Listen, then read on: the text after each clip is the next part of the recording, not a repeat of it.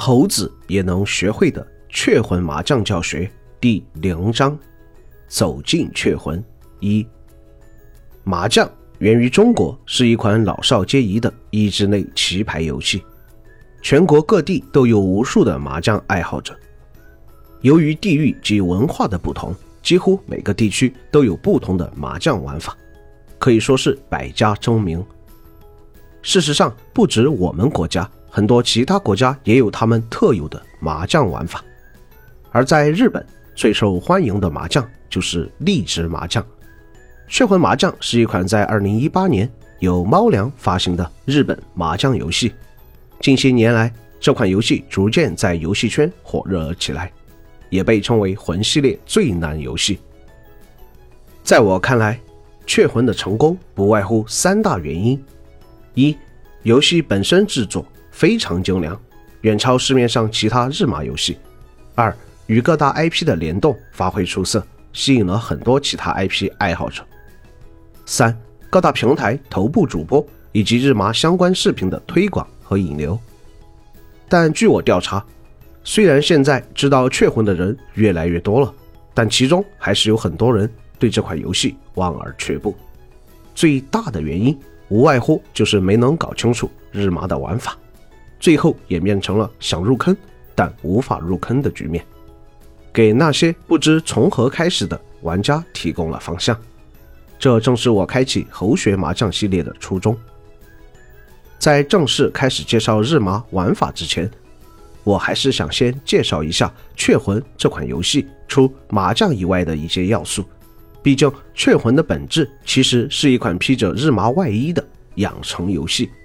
不同于另一款经典日麻游戏《天凤》，《雀魂》这款游戏充斥着满满的二次元要素。你可以说这款游戏的媚宅浓度极高，但你不得不承认，日本麻将加二次元这个搭配的契合度还挺高。和现在市面上的很多二次元手游一样，《雀魂》中有着各式各样的二次元角色。不得不说，猫粮的画师还是非常出色的。大多数角色的原画和后续皮肤都非常的给力，我相信很多已经入坑或者准备入坑的玩家，大多数都是被这些二次元老婆或者老公所吸引的。这些角色每个都极具特色，比如有不善言辞的黑丝女高中生，也有以身为人母的美貌人妻，有爱吃零食叫你主人的可爱猫娘，也有会说人话的狗子。我相信兄弟们总能在几十个角色中找到你最喜欢的那个。如果想要一个二次元人物更加有立体感，那么就不得不谈角色的声优了。同样的，在声优这一方面，猫粮也一点没有含糊。玩家注册好账号，进入游戏后就会获得本游戏的第一个免费确视，也就是来自魂天神社的巫女一姬喵。而为一姬配音的就是日本非常出名的声优内田真理。真理的配音可以说为一姬这个角色带来了一半的灵魂。他出色的把一姬那种天真可爱，有时又会有点小调皮的性格演绎了出来。不管是在见面时的互动语音，还是游戏中的游戏语音，都非常的具有特色。一姬也因此成为了雀魂麻将中最受欢迎的雀士之一。一姬是一个充满魔力的角色，就算你是一个零氪玩家，我相信你也能从一姬那收获快乐的。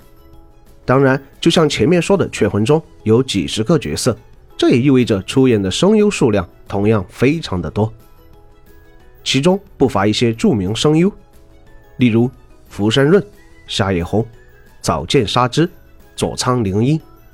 如果你不知道哪个确实适合你，就先去看看。雀魂中有没有你喜欢的声优参与配音吧？雀魂中不乏纯粹过来打麻将的玩家，但就像我前面说的，更多玩家是被雀魂中多种多样的角色吸引过来的。而在雀魂中获得角色的方法，就是玩家们最喜闻乐见的抽奖。通过寻觅玩家，可以获得人物装饰、礼物等道具。在这类游戏中，想要得到抽卡机会，无疑就是两种方式：氪。或者干。首先来谈谈氪，想要在雀魂中进行一次十连抽，需要一千八百个勾玉，在不算首充双倍勾玉的情况下，使用 Steam 官方微信充值渠道大概为一百九十五软妹币。这里有一点需要注意，因为十连必定会出现一个紫色礼物，所以其实十连里只有九连可能会出现人物。你会发现这人物出货率有多低了。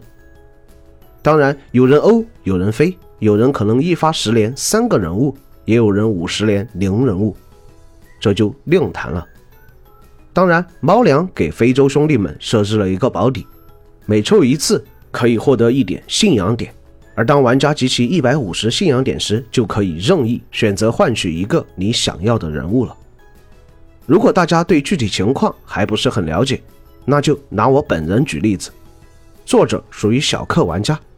从入坑到现在，大大小小一共氪了四千多软妹币，进行了四百六十二次抽卡，除去两个免费角色以及两个信仰兑换角色外，一共获得了十五个角色，购买皮肤八个，也就是平均三十抽能获得一个角色。